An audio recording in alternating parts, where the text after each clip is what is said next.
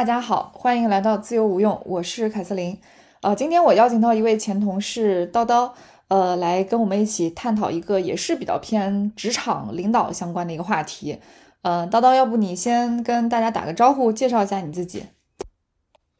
哎，Hello，各位听众朋友们，大家好，我是凯凯瑟琳的前同事。然后我在毕业之后就加入了鹅厂，承担一些内容相关的一些算法研究。目前工作已经有两年了。然后这次也是应凯瑟琳的邀请，来过来谈一些相关的那个职场或者生活上的话题。嗯，谢谢叨叨。我先好奇一下哈，就是因为我们认识的时间也不短，但是对于你具体的工作，呃，我其实一直都不是特别了解。因为你谈到过，呃，你是做算法，然后好像又跟什么模型、游戏、数据相关，就能不能先给我普及一下你到底是做什么的？哦，是这样子，就是我的那个工作内容主要是和一些内容平台相关。然后，呃，凯凯瑟琳，你之之前应该也做过一些相关的一些平台运营一类的东西。然后你说的内容平台指的像比如说什么 B 站、小红书这种类似的吗？对，然后我会说的更广一点，就是我们认为就是呃平台运营相关，就只要是生产内容的平台都算是就是你服务的主要的行业。对，OK，差不多。对，然后我们想要运营好一个平台上的内容，我觉得可能会有一些这样的东西想要做的，就比如说我们要去抓受众的偏好，或者抓最近的一些那个热点。然后有的时候我们要去跟一些 UP 主合作，我们可能需要去取舍一些，我们到底是要建设一个什么样子的一个合作网络。然后像这些里面呢，就是我们以往的，就是方法都是有一些那个比较成熟的运营经验的人员去做这件事情。但是事实上呢，就是对于你要去。了解一个全网的一个偏好或者全网的一些热点，其实每一个人都会有自己的 bias 在，嗯嗯，呃，中文应该是叫偏执或者偏见在。然后，嗯，那你有什么办法能够消除这个偏见？我觉得就是需要你有一个特别强大的大脑，去把所全网的内容给它归好类，然后去捕捉好最好的热点。嗯，这样子的话，你就能解决这样子的问题。那这里面其实就牵涉到那个内容理解算法了。就是说，你能够将你看到的所有视频用一个比较规整的方式去归类，然后进一步去做这样子的相关的分析。嗯，感觉是算法界的图书管理员。嗯，我我更倾向于认为是算法界的会阅读所有图书馆的所有书的一个高级图书管理员，嗯可以这么理解。哎，那我问你，你你平时是自己写代码吗？还是你会调动？团队去写代码，嗯，对于我来说啊，就是我们会有一些那个自己要去研究的一些前沿工作，就比如说，因为最近内容理解模型其实是有非常大、非常多的进展，所以事实上每个人都需要去了解最新的东西。但是在实际业务的工作中，其实有很多是要跟每个就是 on 不同 part 的人去合作的，因为我们其实也不只是有一个内容理解的算法，我们对理解了之后，我们需要去进行分析，进行那个。那个合适的一个合作主播推荐，相当于相当于其实是有非常多的，就是你需要去理解这个数据背后意义的相当相关的工作，所以不太可能说是那个完全一件事情能自己去做好。但嗯，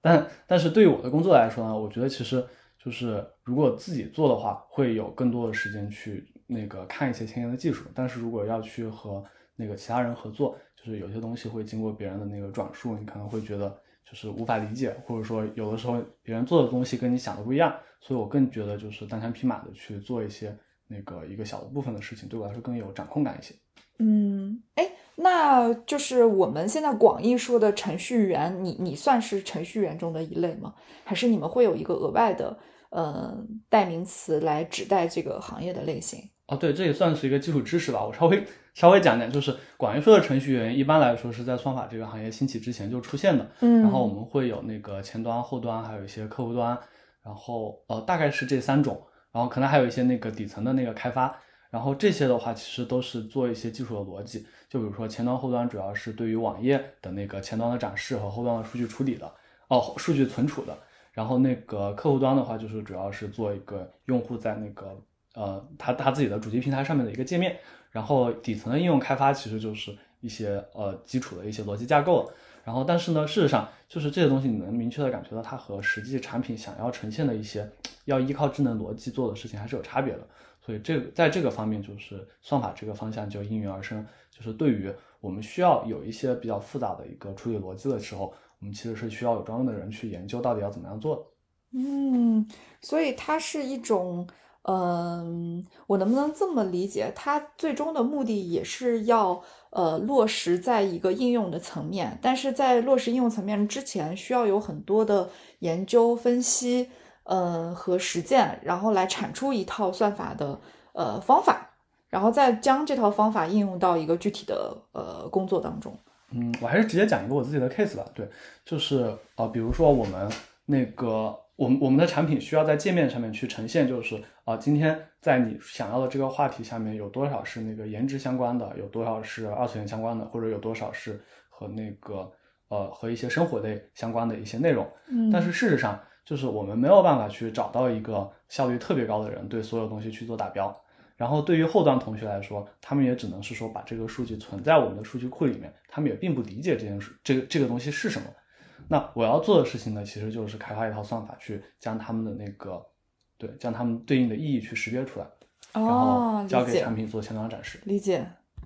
哎，那我是不是可以这么理解？就是比如说像抖音，它会有千人千面的算法推荐，然后它把你喜欢的东西能够精准的推荐给你。你是做这个类型的这个算法的？工程师吗？是这么理解吗？嗯，其实还是有点不一样呃，首先我要说，你说那个叫做推荐算法，这个东西其实就是算法工程的一部分。但是因为就是算法其实比较广，我不算是推荐这个的工种，我做的更多的是推荐之前的那个内容理解的工作。就比如说我们这个怎么理解？OK，就比如说我们举个例子啊，假如说我那个我要推荐你，我先要认识你是一个什么样子的人，对吧？那假如说那个我我。我我通过某种办法，我知道你这个人其实比较好色，叫我们叫做老色批。但是事实上呢，你把老色批这个东西输入到那个计算机里面，其实它没有办法理解什么是老色批，对不对？因为它它是一坨机器，它其实并不知道什么是好看的小姐姐。啊，爱看小姐姐的视频的人，应该就有点偏好于这个老色批的定义吧？定义对，那那确实是这样子啊，但是。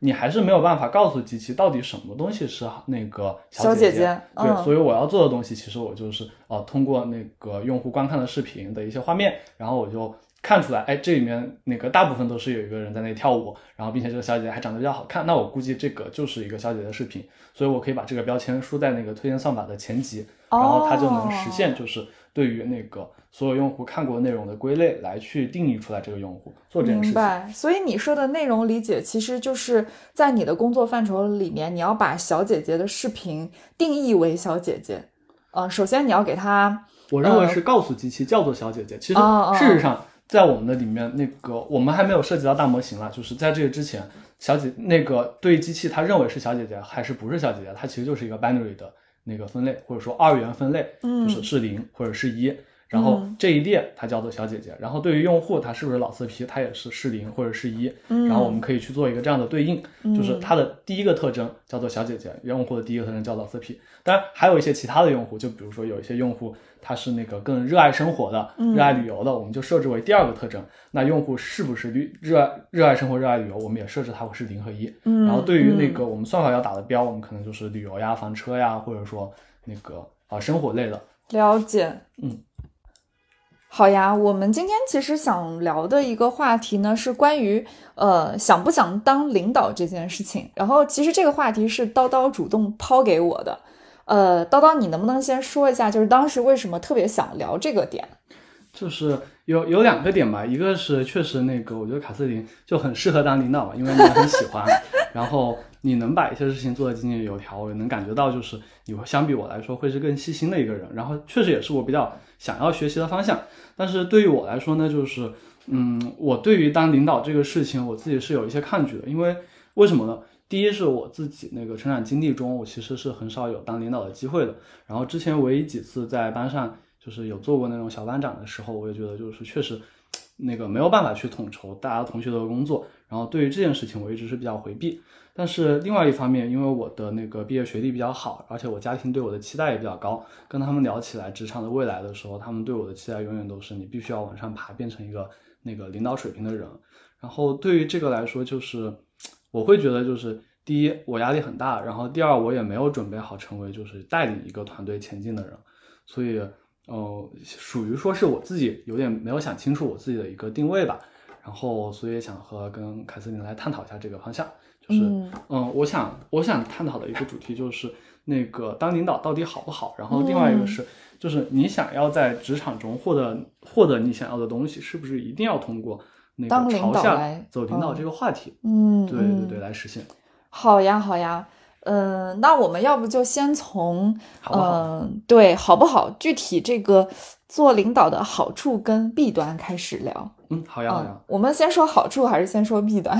嗯，要不我先说吧。可以啊。对对对，呃，首先呢，对于我来说，就是我先讲讲我自己成长经历吧。就是因为那个小的时候，我曾经在班长班上当过一些班长，但是在这个时候，我会很难权衡一些东西，因为就是老师的话肯定是要求我那个对班班级要管理的越那个越严肃，或者说越符合他的条件越好。但是同学们的话呢，又是我要跟同学们那个关系更近，我才能够去让他们那个照我的期待去做这件事情。但如果关系太近，我又很难说撕破脸，说你必须那个怎么怎么做这件事情。所以反正当时那段时间吧，我就觉得就是做的挺失败的。那个老师那边也没说好，同学那边也没说好，然后感觉就是可能我自己就不是很适合这一类的性格。然后同时做这件事情呢，也会给我比较多的压力。就比如说我在工作中，我也会带一些实习生跟我做那个我方向类似的工作，我会分一部分工作交给他来做。但是呢，就是啊、第一吧，就是我们那个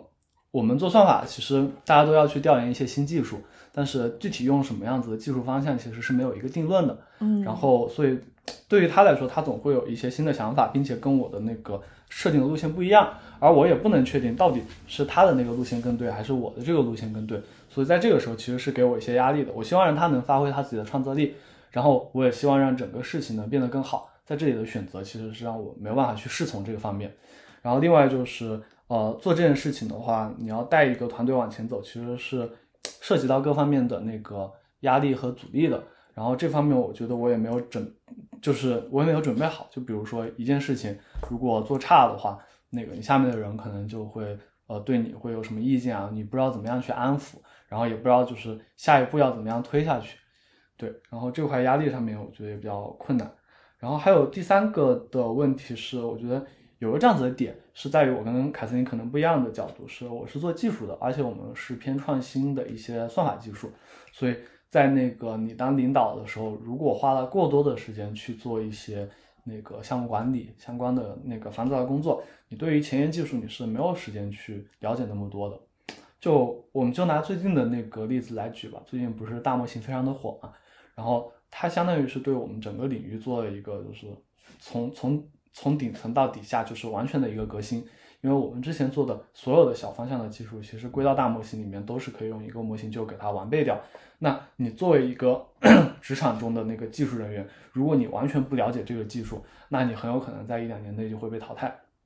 那我我觉得就是这个东西对于我们这个方向的领导和底层的那个呃普通员工来说是压力是同样的。但嗯是底层员工有好处啊，你可以就是在我的工作里面，我就尽量说服领导去引入更多的大模型进来。嗯，但是你作为一个领导，你可能就没有办法去那个具体了解这个模型它的那个原理是什么，你需要一些什么样子的人，你需要什么样子的优化方向，嗯因为都是底层的人去给你做二级过滤的，嗯，所以你会有更就是更大的担心被技术上面从那个行业里面淘汰。嗯所以我的点大概是这两个吧，就是一个是压力和性格，然后另外一个是时间和技术。嗯，理解。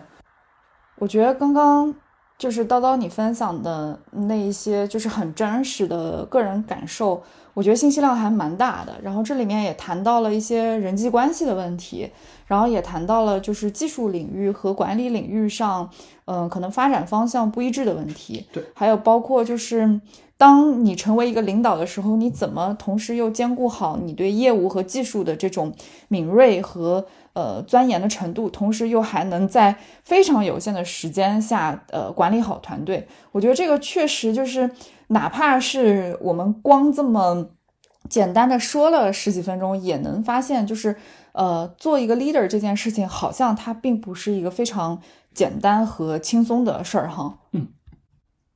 我觉得我们可以就是一点一点慢慢呃展开来说，好呀，就是首先就是关于呃，就是我们俩的这个职业的嗯大的这个领域吧，或者说大的行业吧，可能会不太一样。是的，呃，因为我是做，嗯、一直是做消费品呃零售和消费品电商这个大的行业。然后你的话呢，你可能是更呃聚焦于，比如说对互联网的内容，或者说你的这个技术的呃门槛和含金量，一定程度上是比比一般的这个职能的人来讲比较高的。所以从我的角度来讲，就是我自己的这个职业领域里面，对于专家和管理人才之间的区分，它不会特别特别明确。嗯，就比如说从我自己的这个能力模型上面来讲，我自己不会写代码，我也不会去做呃很复杂的这种数据分析软件的一个呃使用。哎那我这里想打断一下，嗯就是你的一个有没有类似于你的一个核心的技能？就比如说，如果你是做创意工作，你本身是要对那个行业里面的一些创意点子敏锐，嗯或者如果你是做市场工作，你要对市场的一个流向敏锐。嗯，有没有你就是你你有没有一个类似于这样子的一个核心能力，在管理之外？我我觉得我们这个职能的核心能力就是你要对这个行业里面的基本的呃运营逻辑和呃归因呃要非常的清楚。它其实是一个非常考验呃 logic thinking 和呃 frameworking 的一个呃职能吧。嗯，能再嗯具体一点吗？其实这个已经是。明白。其实这个就是，比如说我现在呃面对的很非常具体的问题哈，比如说当前我去做一盘呃生意，然后这个生意是卖衣服的，嗯。然后我们公司它可能一直都卖衣服，突然有一天我发现，哎，这个月的生意它突然变差了，嗯。嗯，它的整个这个，嗯，就原来可能我们一个月能卖一千万人民币的销售额，突然这个月只能卖呃八百万了，或者说五百万了。嗯。哎，那到底发生了什么样的原因导致了呃生意会有这样的一个波动？啊？那其实从我的这个角色来讲，我就要去找出具体是什么样的原因导致的。有可能是是不是我们商品出了什么问题，有可能是这个消费者端出了什么问题，是大的流量出了什么问题，还是转化出了什么问题等等。做了很多很多这方面的这个归因和梳理之后，我才知道我接下来的呃的 to do 到底是什么。那从我的这个职能上面来讲，我核心要去扛的一个指标就是，嗯、一盘生意的这个销售额和利润率啊。就是其实简单来讲，就怎么去帮企业挣钱这件事儿，或者说把它简单理解为就是，呃，你自己运营一盘生意，然后你怎么把这个生意做得越来越好，越来越大。我听懂了，你的一个核心指标其实就是对于这个行业，你需要知道它方方面面的各种基础知识，就连它这个行业新兴的什么新的竞品企业，你都要了解到这种细的程度。就比如说那个八百一千万到八百万，甚至有可能就是你们主要卖的，假如是春夏装，然后那天，然后那个那个地区它的那个气温，气温，对对对对，对，是的，你这个例子特别好，确实是这样。所以呢，就是从我的这个职能上面来讲，它呃并不存在一个，就比如说我要非要会去写代码，或者说有一套很复杂的这个算法模型，或者说我对呃金融财务知识要有一个很深很深的理解，这样的一个呃技术领域的呃专家路线。嗯，我其实说的不是生，我说的是，就是你们确实不会有一个你们闻所未闻、见所未见的一个突然的事件，在你的那个意料之外，对你的那个销售额发起了攻击攻击，因为你们就是知道能够降这个销销量的原因，可能就只会在那可能二十个原因之内，可以概括在二十个之内，二十一个是不太可能出现的。嗯，从广义的角度来讲，确实，因为这个这个这个行业它就是呃供需关系的一个匹配嘛。嗯，啊、如果没有发生，就不太可能会发生一些特别惊天动地的对，如呃果发生的话，大的一些变化所有的行业大家都知道了。对，是的，就比如说某一个地方它突然地震了，呃，然后突然有洪水灾害了，那这个是很很容易就就会就会发呃发现的。那这一块儿其实我想讲的一个点呢，就是在于像我的这个职能里面，不太会需要我去做一个决策，就是我到底要走专家路线还是要走管理路线。哦。对，所以嗯，比如说像我的这个嗯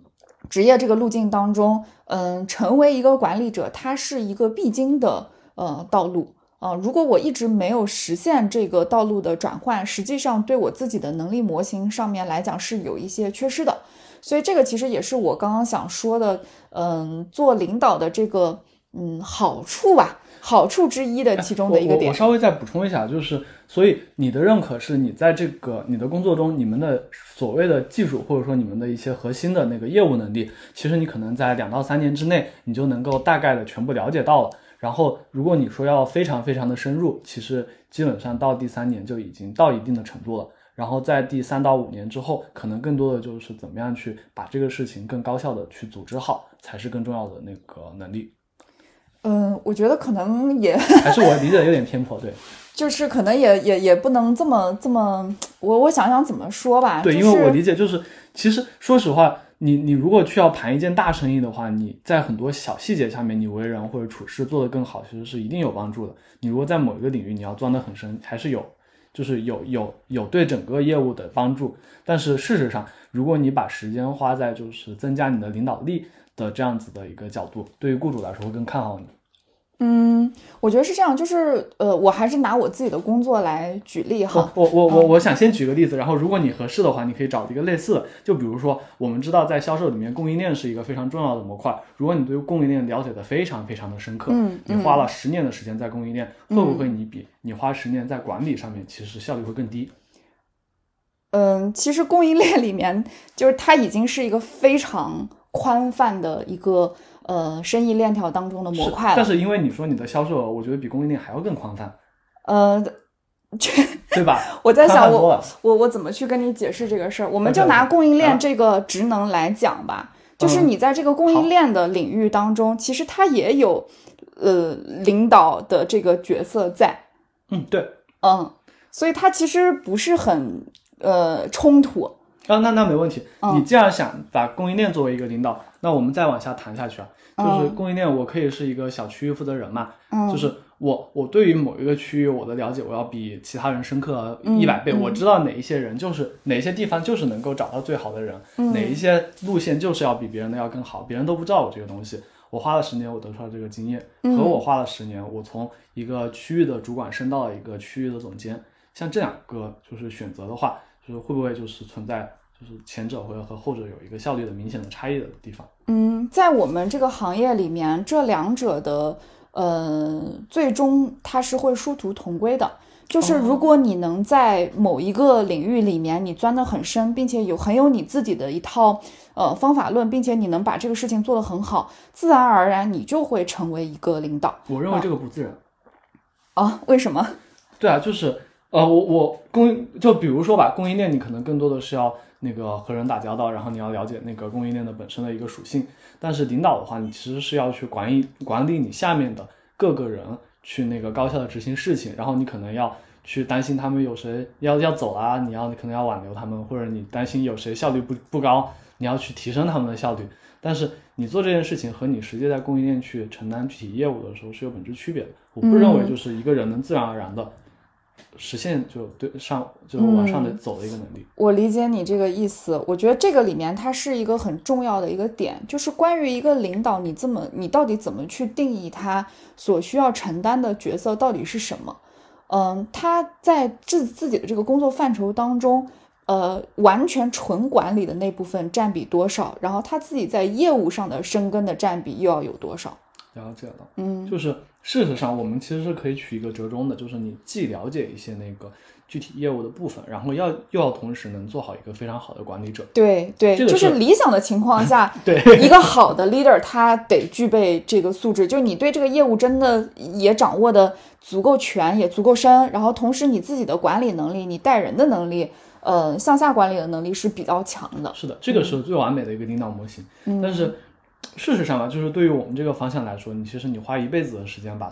把哪怕二一年的所有的领域相关的论文去看，你可能都不一定能看得完的。嗯嗯，然后，那你也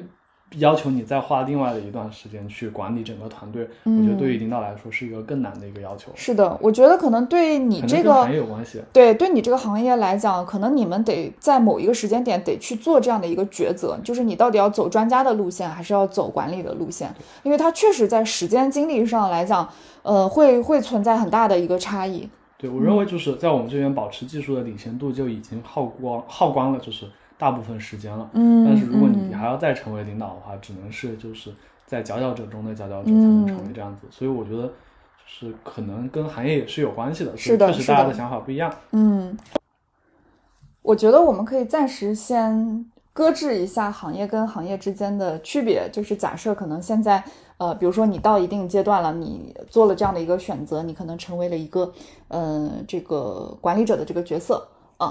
我觉得这样可能对我们的这个呃探讨会比较聚焦一些，嗯。嗯，其实我也想分享一下我自己的经历和做呃 leader 的一些就是真实的一些感受吧，嗯，像我的话，其实工作时间呃会比你稍微呃多三年，但是实际上也就是在 呃广义的角度来讲，也不算工作时间很久的，呃，然后呢，我前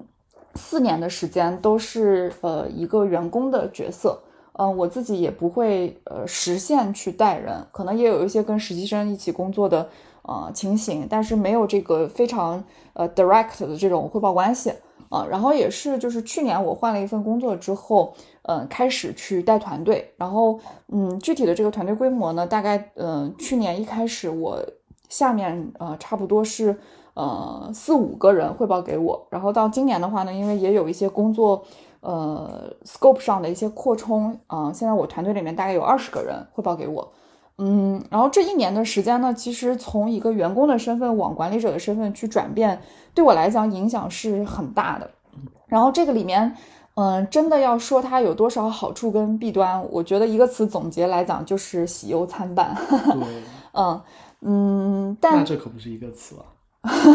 就还是会有蛮多复杂的这个呃情绪的体验和实际工作业务当中的体验在啊、我就分享几个我就是最嗯强烈的一些感受吧。嗯，首先就是嗯，我觉得做 leader 的一个呃最明显的感受是会让我觉得在责任这个方面我有了一些新的认知。嗯，就是可能以前做员工的时候，你的责任范畴就是把你手头上的事情做好，然后你的老板来交给你一个任务，然后你把这个任务完成到呃八十分九十分，你基本上就可以作为一个还不错的这个员工去交差了。但是呢，当你成为一个管理者的角色的时候，因为你下面面对的人会更多，然后你的这个工作范畴肯定是比你一个人单打独斗要大很多的。所以这个时候我就觉得，其实身上莫名会有一种很强的这个责任感，你得去对一个更大范畴的事情负责。然后这种责任同时也会伴随着一些压力，但是呢，同时也会给到我很多，嗯、更具体层面上的一些呃成长吧。我会觉得，你喜欢这种责任吗？嗯、一定程度上，我觉得他是我觉得你肯定喜欢，不然你就辞职了。对他，我觉得他是一个人变成熟的过程当中的一种一种方式，一种路径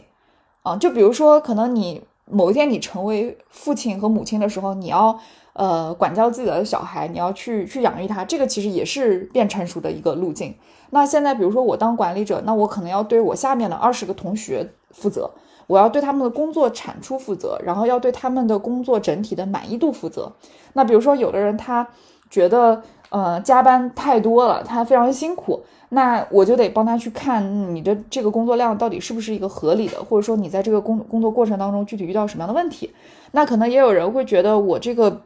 工作的呃具体的这个范畴，他呃没有真正能把自己的这个价值完全发挥出来哦、那我可能就要去帮大家想哦，那这个人到底适合呃处在一个什么样的这个岗位上？嗯、怎么去能既保证我整个工作的这个产出，呃，达到一个比较好的水平，又能让他自己觉得哦，我在这个团队里面可以发光发热。所以这个里面确实就是，一旦做了这个转型之后，你一定要想的事情，呃，和你要去，嗯，就是焦虑的这个点，其实 从原来的可能一点焦虑变成了二十倍的呃复杂哦、这个是一个非常明确明显的一个体感上的变化啊、但这个在这个过程当中呢，我觉得对我自己的这个心性上来讲，也是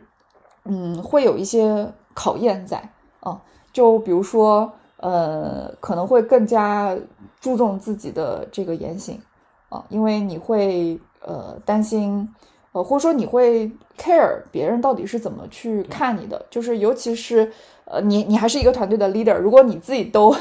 呃不是很立得起来，你更不能指望团队能立得起来。对我，我听你刚刚讲的，就是那个事情变得复杂很多。我稍微总结就是有包括你要识人，就是认识那些人到底是什么样子，并且要和他们处好处事儿。然后接下来呢，你要盘事儿，就是下面交给你的事情，你要盘下来给人，甚至你还要去争取一些事情。然后你整个的那个盘子要对，同时你还要对那个事情对应的人，你要有一个思考。那我觉得就是听起来这四个东西都是我暂时那个还面临不到，而且我也有点抗拒去考虑到这个东西。那这四件事情，我想了解会对你的工作带来很大的压力，甚至侵占到你自己的生活吗？我觉得一开始就是刚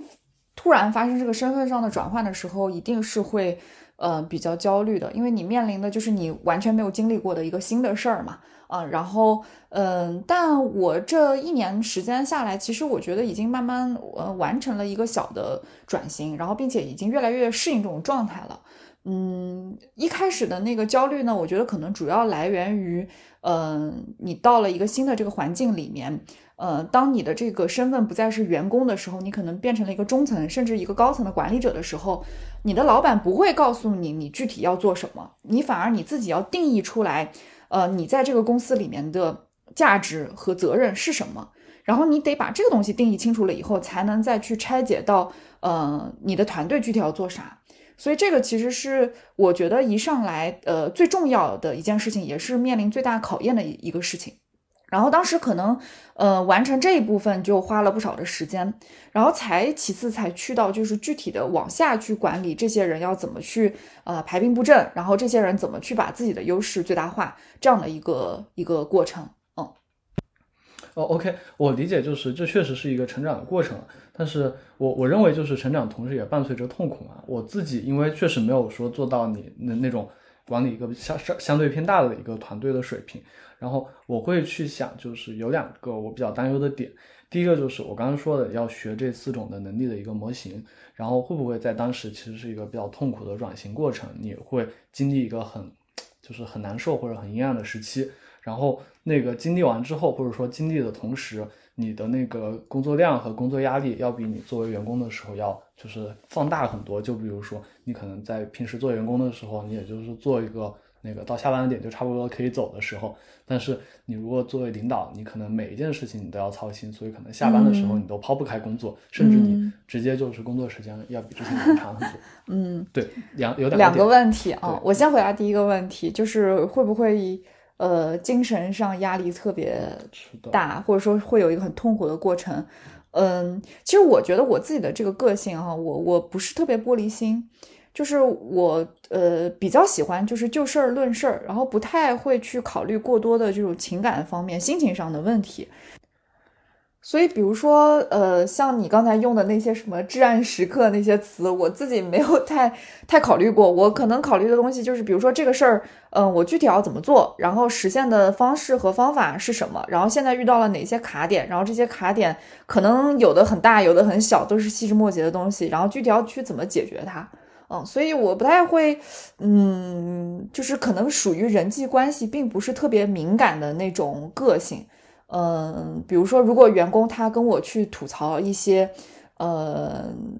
呃遇到的一些问题，或者说他对工作上不满意的一个情况，我会比较偏向于就直接跟他沟通清楚，就是你到底想要什么，你希望我怎么去帮助你，然后我认为我可以给到你什么，我可以怎么去帮助你。我可能不会特别 care，就是说啊，这个人他很很抓嘛，然后他觉得自己工作上很委屈，然后觉得自己在这个地方没有什么价值，我可能就不会 想的这么哦，我听懂这么敏感，你知道吗？其实不会很在意其他人对你的看法或者其他人的那个表现，你其实有什么事情你就会很真诚的直接跟他弯弯了。对我就是解决问题，然后我认为就是。只要核心的矛盾和问题解决了，自然而然你这种心情就能捋顺了。有道理。嗯嗯。然后再回再说到第二个点，就是嗯，会不会影响到工作时间之外的生活？这个是一定会的。对。就是可能在某一个，其实是会不会更影响到？会会一定会。就是在某一个阶段的时候，就是尤其是可能呃刚做 leader 的前三个月，我是甚至是前半年吧，我是没有自己的个人生活的。呃，甚至是说，就是比如说我跟朋友出去吃饭，呃，或者有一些这种娱乐的时间，呃，但是它也是很短暂的，并且在过程当中，可能我脑子里面去想的事情都是在呃，去怎么去解决工作上的问题。对啊，嗯，所以这个有的时候就我记得有一段时间晚上睡觉的时候也在开会，然后也在去去不断的去思考那些事情。对嗯，就对于我来说啊，因为我其实还是比较热爱技术这方面。那你如果说让我偷偷地去想一些技术的事情，然后晚上睡觉都在想，对我来说，我觉得有的时候我会觉得很幸福。嗯，但是即使是这样子，如果时间持续超过三个月，我可能都受不了。嗯，那嗯我理解，如果对于当领导的那个阶段来说，可能这个事情会持续的更长一点。嗯嗯会不会有这样子的问题？嗯，我觉得看能多快去解决这个核心的矛盾点了。理解嗯了。那可能比如说我刚做 leader 的时候，我的核心矛盾一个就是说怎么去定义我的这个工作和价值，第二我的团队到底要怎么管，然后第三就是这个团队里面遇到的一些非常具体的问题，比如说团队的 capability，就他的这个能力项跟我想达成的这个目的，它就是不匹配的。就比如说团队它不够强，或者说他人不够多，那这种情况下我到底要怎么去呃补这个缺口？那其实这些都是很很具体的问题。一旦这些问题能在多短的时间，以多快的呃和或多好的水平去解决，你的这个焦虑感就会慢慢下来。所以我认为一切的核心还是在于解决问题。呃，我还是觉得就是领导的那个能力模型，你可能自己本身就是要有天赋的。对，因为对于我来说，我听着会对我来说听起来像是一件很很恐怖或者很艰难的一件事情。当然，因为我确实没做过。然后你，觉得恐怖的点是什么？嗯，我刚说的那四件事情对我来说都有点恐怖。都很恐怖吗？对我可能就是我我很我对人的评价，我觉得不是特别的准，而且我也很担心，就是我对人评价不准，导致我给他的事情他不喜欢，或者他没有办法发挥到他自己的效率。然后那个和人处理处理交际关系这件事情，虽然你说不重要，但是我觉得可能还是有一些的，我会很在意别人对我的看法。嗯然后那个处理那个盘清事情逻辑嘛，这件事情对我来说就很困难了，因为我盘清技术逻辑就已经那个会花我比较多时间了。你要盘清一整件事情大盘的逻辑，并且你要考虑到一些可能会出现问题的细节点，这个事情是我很担心的。然后尤其是你还要在效率的角度上去盘这个事情。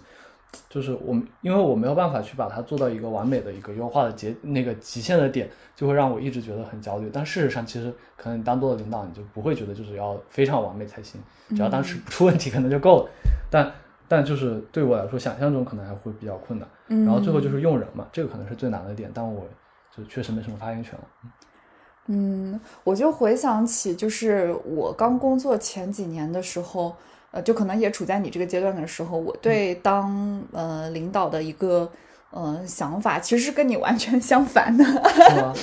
对，就是我那个时候对成为管理者来讲是有一些憧憬在的。呃，一方面就是我觉得这个是我这这个行业里面它必经的一个呃道路，甚至说你越早的去呃经历这些，一定程度上也证明了你呃自己各方面的一些能力是比较可能比比这个同龄人来讲是更出色的。然后另外呢，其实我之前经历过一个事情，就是。嗯，很早之前我在广州工作的时候，有一个呃特别我自己觉得很德高望重的呃管理者，我跟他关系还不错，就他有点类似于我一个导师的身份。啊、那个时候呢，有一次我去跟他探讨一些生活上的问题，就是包括怎么去为人处事，嗯、怎么去嗯、处理好跟这个比如说男朋友的关系，还有跟朋友、父母的这个关系的时候，嗯，他呢就呃讲了一个特别有趣的一个点，他就说，呃，他觉得我的这种个性，呃，有点喜欢去干涉。呃，过多，或者说有点就是掌控欲比较强啊。那用大白话来讲，就是妈味儿比较重啊。就你知道，爹爹味儿重，妈味儿重啊，就大概是这么个意思。然后他就说，嗯、他觉得比较好的一个方式啊，呃，就是你尽早的把自己成为一个变成一个管理者的角色，然后当你呃有你自己的下属的时候，甚至你未来有你自己的小孩的时候，呃，你自己会更有体感，就是说哪些事情应该是你来管的，哪些事情不应该你来管。哪些事情你去交给别人，会让他们感到更开心、更有成就感和更有被信任的感觉。哦，所以他说这个方面的，嗯，为人之道，如果你能更早的去领悟，那可能你处理你自己的这种亲密关系和家庭关系，你会更加顺畅一些。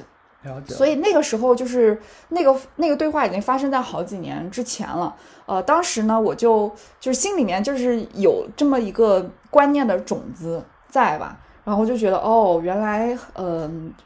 这个做 leader 这件事情还能有这么一个附加的价值，嗯，能帮助你去理解很多为人处事的一些呃一些也不叫技巧吧，或者说一些原则。嗯理解，就是其实他我我认为你要能管理一个团队，你其实你的思想境界一定是要比别人更高的，处理一些事情也要是处理的更好的。但是我可能自己那个退缩的主要还是压力上面的。嗯，我我其实有两个话题想要深入，我们先讲第一个话题吧。嗯我我是稍微八卦一下，就是就是做领导，其实表面上是有关心的一面嘛，但是其实还是会有一些就是类似于公司内的政治问题之类的东嗯西。嗯，然后这块你是怎么看的？就你尽量分享一些你可以讲的东西就可以。你指的政治问题是指？啊、政治斗争，公司内的。政治斗争，嗯，我这么说吧，我觉得我特别幸运的一点就是我现在选择的这家公司，它的管理非常的扁平，哦嗯，就是而且嗯，现在整个这个行业的趋势，它正好是在一个风口上上，升期，对上升期，然后它的就是能做的活儿远远比人多，它还不到一个内卷的时候，所以你其实是运气比较好，暂时没有接触到特别复杂的一个。对，是的，不太接触到那些，比如说这个呃高层跟高层之间要抢地盘啊，要抢活啊，或者说有这种拉踩、内部赛马的这种呃情况，所以我觉得这个，呃，可能是你眼光足够好，也也没有这个这个也一定程度上是我主主动去选择的一个这样的这个环境，就反内卷的一个环境吧嗯。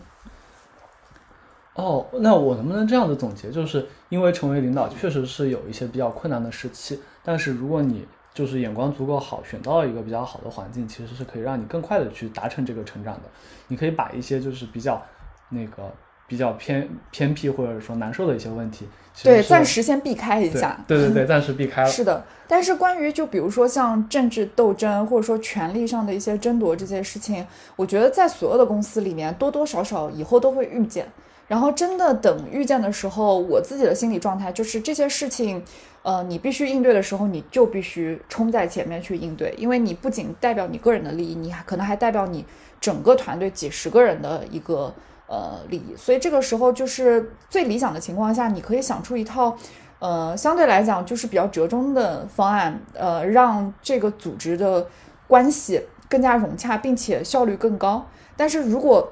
短时间之内它就是没有这样好的解决方案，就是会内卷，那从我作为管理者的这个角度来讲，我就必须要证明我自己的个人能力和我带团队和我团队整体的这个能力就是优于别的管理者的。所以我觉得得呃。得得怎么讲呢？就是这呃，不断的去帮助自己准备好未来可能有一天会面临这样的问题。嗯，我听下来就是，你其实说你很有责任感，但是不止，你其实更有一种使命感，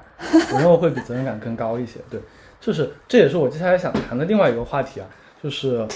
嗯，你认为成为一个管理者是像是你人生中的一个使命的一样的感觉？我觉得对你来说是这样子，所以我想谈谈就是你对于那个人生的一个人生价值是什么样子。然后在这之前，我想先给你分享一下我自己的一个想法，就是我对于人生的一个价值观，我其实并不希望我人生是过得非常多多优秀，能将多少人踩在脚底下这种，我觉得这种是不太不太正常的。我希望我能够找到自己生活中的价值，而我自己的定义就是我能做一些就是和别人不一样的事情就可以。所以在这个角度里面，我并不一定要成为管理者，并且成为管理者，我要去学非常多的就是为人处事的一些就是大家都走过的一些路径，我又会觉得这件事情其实并没有让我觉得自己有多与众不同。所以从这两个角度来说，第一，管理者并不是我人生中的一个使命；第二，也是他跟我的使命其实是有一点背道而驰的。嗯然后我想听你从这个角度来，就是谈一谈你那个人生观和这个事情。嗯，我觉得这这个其实是一个蛮大的问题哈。呃，但如果把它简化来讲，我觉得我的人生价值观里面有一个特别特别重要的一个成分，就是在于成就。嗯然后这个成就呢，其实嗯也是把它简化来讲，可能更多是落在呃工作和事业上的。嗯，就是嗯，我特别好奇，给自己五年、十年、二十年的时间，呃，自己未来会变成在呃事业上会成为什么样的一个呃女性？这个是我很想去就是为自己努力耕耘，然后并且可能在很很久很久以后开花结果的这么一个一个一个事儿吧。所以我把它定义为就是呃成就或者说一种 achievement 的这个这个愿景啊。那之所以就是有。管理者的这个角色在，是因为我觉得就是可能也是跟我的行业相关，就是你真的要做一一番事情的时候，你是得依靠一些合作的力量的，是的，嗯，需要一些团团团队，需要一些就是更加呃团结互助的一个模式，你才能把嗯你认为对的事情嗯放大，然后让它在一个很短的时间内能够规模化。那整仅靠我自己一个人的力量。嗯，我觉得很困难啊，所以呢，在这一块儿来讲，我就觉得，呃，那如果是这么一个大的路径上来讲，呃，短期之内，比如说我现在带二十个人的团队，可能在下一个阶段，我就得去思考，就是首先我到底要做什么样的一个业务，对整个公司来讲是，呃，最有呃增值的这个潜力的。那可能这个业务它后面未来有可能对应的是一百个人的团队，甚至五百个人、一千个人的团队，哦，所以这个也是。嗯，如果我这个发展的情况比较好的话，我将来也会要去面临面临的一些挑战和一些思考。我到到底从一个管理十个人的团队到管理百人、千人的团队，我应该承担什么样的呃角色？我应该克服什么样的困难？应该理清什么样的障碍？哎，那挺有意思的。就是我感觉你对未来一直都挺乐观的，但是事实上，就是现在的大环境跟你的小行业其实是正好背道而驰的。就是大部分互联网都正在裁员，而且全国其实大部分行业都正在走下行路。然后如果说像你说的那样子，就是有指数化的十倍到百倍到千倍增长的那个情况确实不多。我感觉甚至大部分人都是在面临着一个比较挫折的一个路径上。嗯，然后也是其实是在考虑收缩自己的预期和收缩自己的那个就是野心。嗯，然后当然我我不知道，就是其实我也想听听，如果你。遇到了这个这一类的挫折，或者你之前遇到这类挫折，你自己的一个应对方式是什么样的？是怎么样走出来的？嗯嗯，说说实话啊，就是你刚才讲的这个点，就是我之前离开腾讯的呃主要原因。了解。就是当你处在一个呃。趋势没有那么乐观，然后并且是走下坡路的一个行业的时候，你免不了会受很多环境的影响。你看到身边的同事一个一个被裁掉，然后你看到给到你团队部门的预算越来越少，然后你发现你的这个工资的奖金包，呃，好像跟去年相比没有太大的涨幅，甚至还会有一些呃下降的这个趋势啊。所以在这种情况下，就是当时是得做，就是我自己做了一个。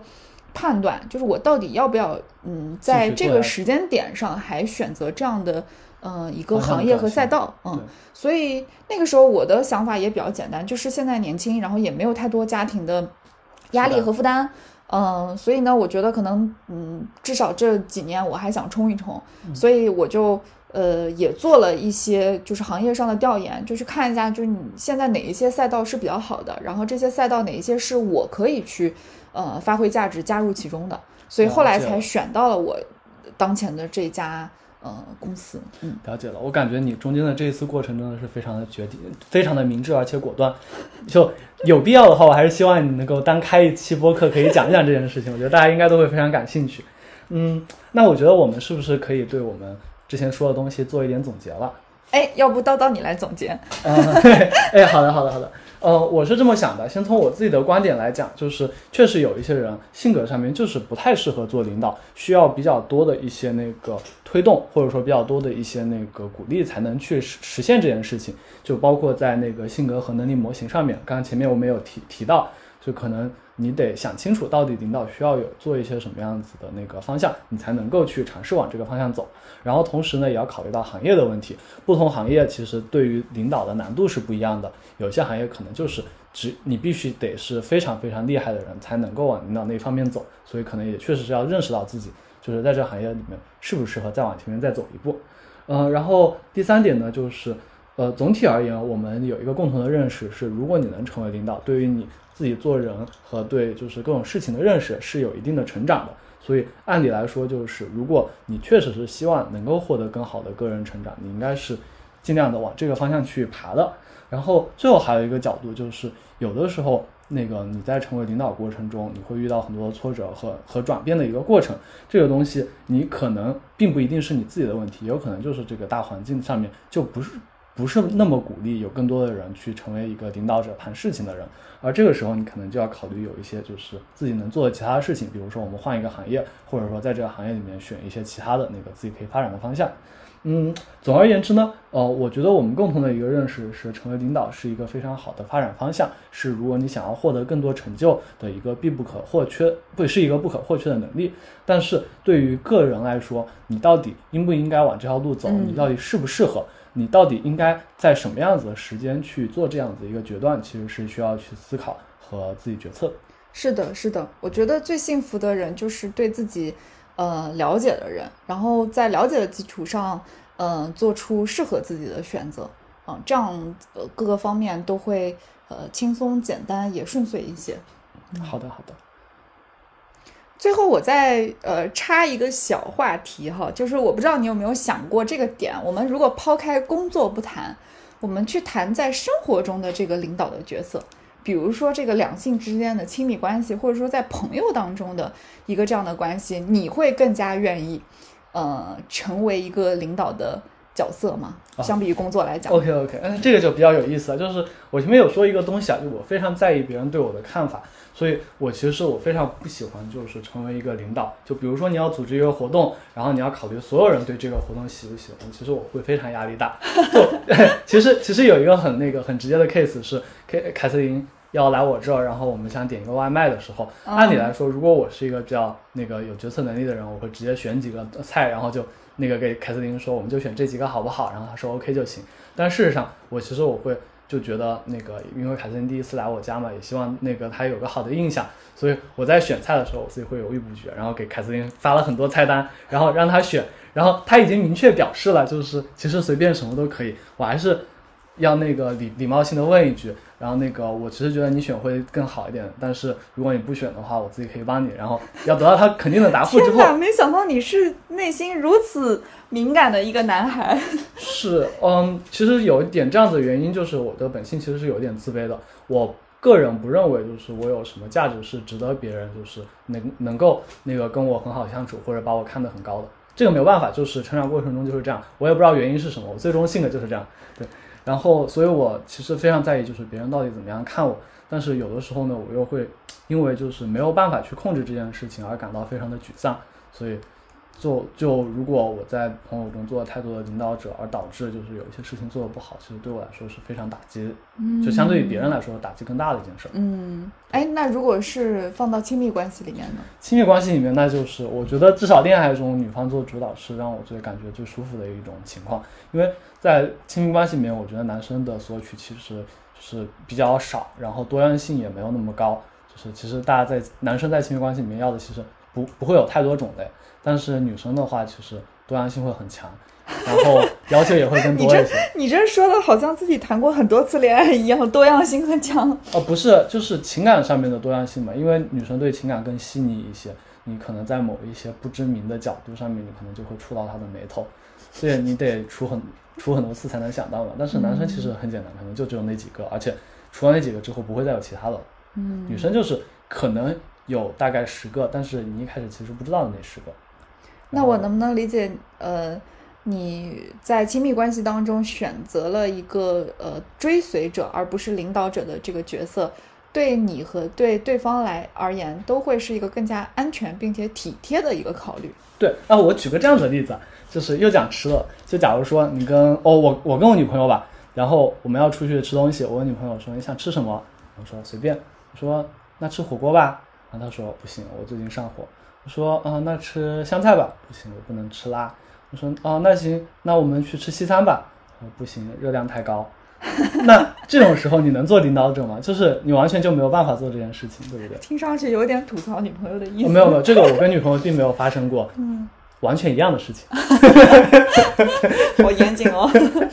呃，没有，这个这其实我跟女朋友还好，因为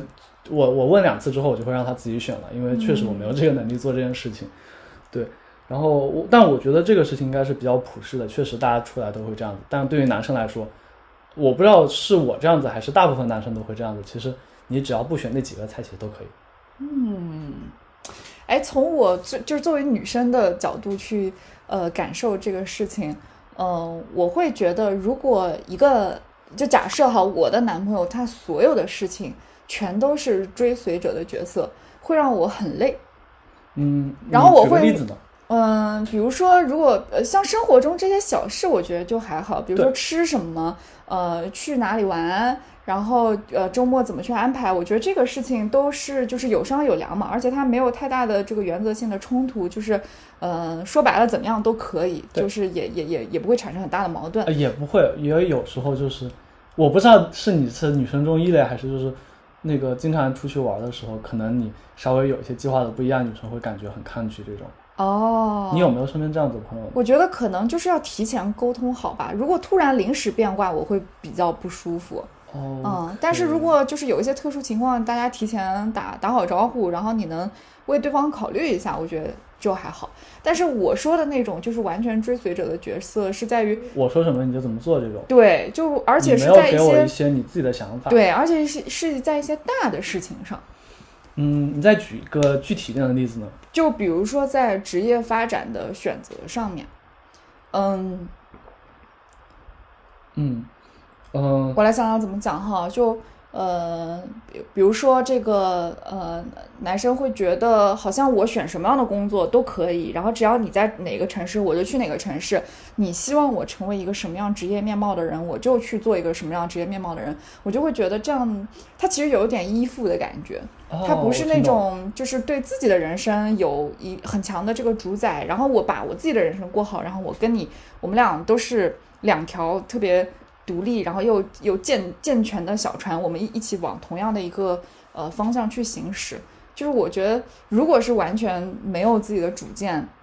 完全把女生当成一个绝对的至高的地位，呃，对我而言，就是我可能也不会真正特别特别欣赏这样的男生。哦，我听懂了。呃，这个事情我跟你的认识也是一致的，就是大方向上其实还是要有个人的主断嘛。嗯嗯、但是哦，也也有一些大方向上妥协的角度，但是你肯定是要自己找出理由的，嗯而不可能是无理由的去追随。嗯。嗯，但我我倾向于不把它 纳入到亲密关系的啊，范畴，也是也是，对我们可能的更多的是一些相处上的小事。对，相就是亲密关系，我更多就觉得就是两两者那个情感上的维持。嗯但是如果你认为我们的情感上的维持需要在那个职业上面去做妥协，我我觉得会有点远。但是我我确实不否认，确实也是其中的一部分。对我确一开始没有想到这一块儿，嗯，然后不过我认同你，就是换换做我来讲，如果在这些小事情上我能呃话语权更强的，我会很快乐。是的呀，因为有一个点在于，我认为男生就是对于某一些那个就是生活上面的一些细节，其实是完全没有女生有那么细腻的。一个是本身就是女生对一些东西的情感那个会更细腻一些嘛，然后另外是女生就是看的内容也会更倾向偏向于这些一点。所以如果女生在做一些生活决策中，你要求男生去给你一些小惊喜出来的时候，就对男生的压力非常的大，因为因为就是为什么呢？就是就是你你老师让你帮帮他做帮他写作业帮他写教案的那种水平，你完全跟他在这个角度上不是一个 level 的。笑死！对，所以这个角度肯定会那个一点。然后，但是如果是在那个人生上面，这两者我其实觉得大家都是比较平等的，所以还是应该是商量着来。然后男生有自己的决断就更好，如果没有的话，可以先以女生的那个大致的想法为主，然后男生再把自己的生活轨迹去插进去，而不是直接就说，哎，你去哪个城市，我就直接往那个城市走了，好像是不太好。对，就比如说像我这样子也是一样的，就是当当然现在是那个我那妹子要来我这个城市，但我对她来说也是，就是我非常希望就是我们能够在一起，但是呢，因为现实情况确实就是那个我们有有这样子的问题，而且我们俩都不好换工作，因为环境不好，所以我觉得我们还是尽量就是能在平时多联系，维持好感情。然后同时，我们俩各自去看机会，有最合适的，对于我们两个人未来最合适的一个方向，然后我们共同去讨论，共同去选择。嗯所以也也也牵涉到最后后面我想提提的另外一个点了，就是在谈恋爱的时候，反正小打小闹肯定是要女生占占那个主导地位的，男生要多妥协。但是到了家庭关系和家庭的长远发展，我认为这个事情一定是要两者之中能力更强的那个人去做主导。我我不认为男生一定能力更强，但是这件事情一定是要就是最有眼光、最有远见，而且能够为家庭做出最多贡献的人去主导这件事情的推进。嗯，我也同意，就是谁行谁上呗。嗯，对啊，这没有办法，就这个事情就有点像是公司里面你必须是的做领导，而且做领导对这个是有帮助的时候，嗯，所以我有的时候也希望我女女朋友能够成那个成长成一个领导者，然后她能够把这件事情安排的更好。回头把这播客发给她，呃也可以了，男友就是寄语。我对对对对对这样子的话就是在生活上面我可以更多的让他来去决策我们俩未来对我来说会更轻松。但是如果他不能成功的话就是我自己也会就是尽我最大的努力能够去领导我们自己的家庭走向更好的一个对嗯更好的一个未来。